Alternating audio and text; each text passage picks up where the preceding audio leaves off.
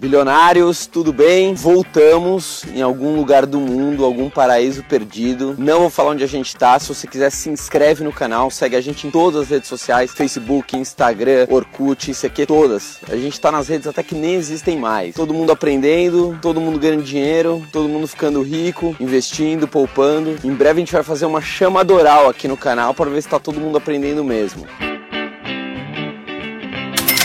Então vamos lá, o tema de hoje, como a emoção atrapalha a sua vida financeira. Você vai entender que vários erros que eu cometi, você com certeza também comete. E isso acaba atrapalhando seus investimentos. Quando a gente fala de dinheiro, a gente tem que falar de razão, não pode ter emoção. Bom, então vamos lá, vou citar o primeiro exemplo de como a emoção atrapalha a sua vida financeira. A síndrome do investidor otimista. Aquele cara que investe num determinado ativo e ele sempre acha que aquilo vai subir. Por exemplo, eu comprei uma ação da Petrobras mais ou menos 10 anos atrás, estava quase 50 reais. A gente sabe o que aconteceu com a Petrobras, com a Lava Jato. Porém, você sempre fica segurando aquele papel. Você acha que não, ainda vai voltar a subir, tá caindo, mas vai voltar, tá caindo, mas vai voltar. Então você sempre acha que, ah, mas tá caindo, mas vai voltar. E aí o papel cai, cai, cai, aquela ação continua caindo, você não se desfaz. O que que aconteceu? A ação da Petrobras chegou aí a próximo de 5 reais. Claro que graças a Deus eu consegui vender essa ação a 35, porque tinha um especialista do meu lado que me orientou, olha, tá caindo muito, vamos se desfazer desse papel e investir num outro ativo. Mas por quê? Por que, que eu cometi esse erro? Que eu agi com a emoção. Eu queria ver como é que era entrar no mercado de ações. Na época não entendia nada e falei, eu quero ver na prática. Então fui lá e comprei uma ação da Petrobras sem critério nenhum, sem ajuda nenhuma e simplesmente porque eu achava que aquele era um bom papel. Eu agi com a emoção, eu não agi com a inteligência, eu não agi com a razão. Bom, e por que, que a gente fica ali agarrado, amarrado a um determinado investimento? Porque a gente entende que se a gente vender aquele ativo, a gente vai ter que assumir assumir que a gente cometeu um erro. Então, no nosso emocional, o que, que a gente pensa? Bom, enquanto eu não vendi, enquanto eu não me desfiz daquele determinado investimento, eu não perdi dinheiro, então tá tudo certo. Então eu fico agarrado, porque é muito ruim você ter que admitir que você cometeu um erro. Então a gente cai num outro erro que as pessoas cometem. Elas sempre acham que entendem mais do que qualquer especialista. Não importa que tem um, uma pessoa, um profissional que faz isso 24 horas por dia, que ele tá olhando 24 horas por dia o mercado, que ele sabe, por exemplo, quando uma instituição financeira está correndo risco de quebrar. Ele sabe quando um gestor está saindo de um fundo e está indo para um outro, aquele fundo tem grande chance de começar a performar de forma ruim. Não importa, porque o investidor que acha que sabe tudo, que age com a emoção, ele não enxerga isso. Ele só enxerga aquilo que ele quer enxergar. Agora a gente vai falar de outro erro em que a emoção atrapalha os seus investimentos. Isso vale tanto para aquele investidor que tem um profissional ali cuidando das suas finanças, quanto aquele que tenta navegar sozinho. Quando acontece algum problema no país, alguma volatilidade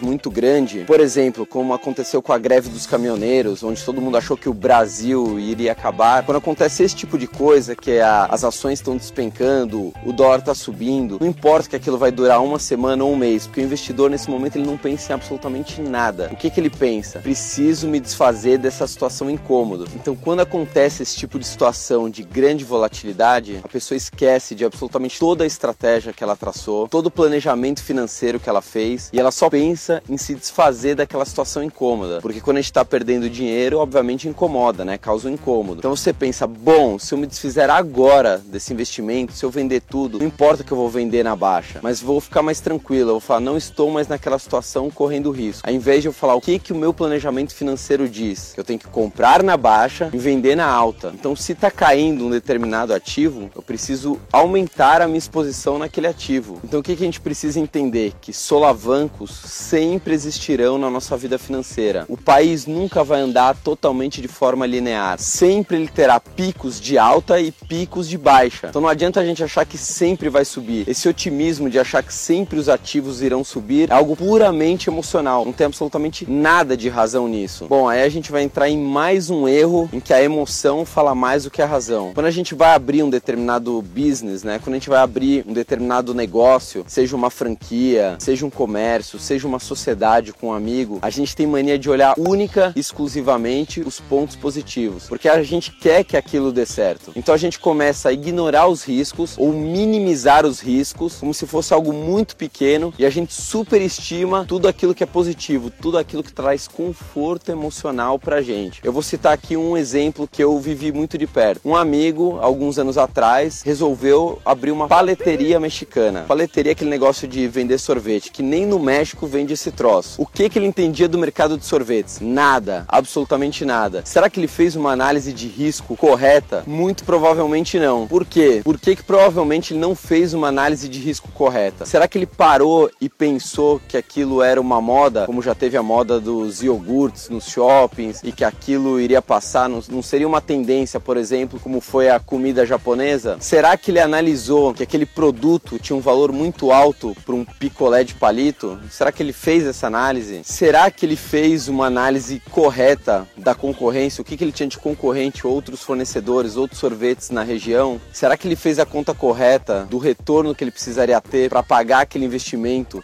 num ponto comercial que exigia um grande espaço, uma grande reforma? Será que ele fez essa análise? Provavelmente não, ou pelo menos não fez da forma correta. Bom, o que, que aconteceu? Não preciso nem falar. Dois anos depois ele teve que fechar as portas. Mais do que isso, diversos franqueados dessa empresa tiveram que fechar a porta. E isso acontece em diversos negócios. Quantas vezes um vizinho, um amigo não veio te propôs um negócio, você acreditou tanto naquele negócio que você começou a superestimar a parte boa e menosprezar os riscos.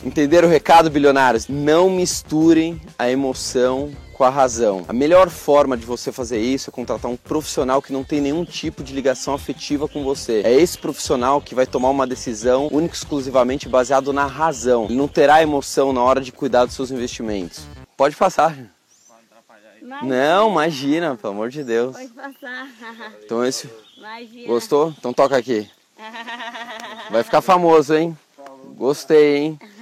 Segue a gente no canal, hein? 1 bilhão educação financeira. A gente tá no Orkut, viu? Fechou, até mais. Então esse foi o nosso recado de hoje. Segue a gente em todas as redes, se inscreve aqui no canal. A gente tá no Facebook, a gente tá no Instagram, a gente tá no Orkut. Veja só, nem existe mais a rede e a gente ainda tá lá. Então ficou claro, não dá para misturar a emoção com a razão. Então partiu ganhar dinheiro?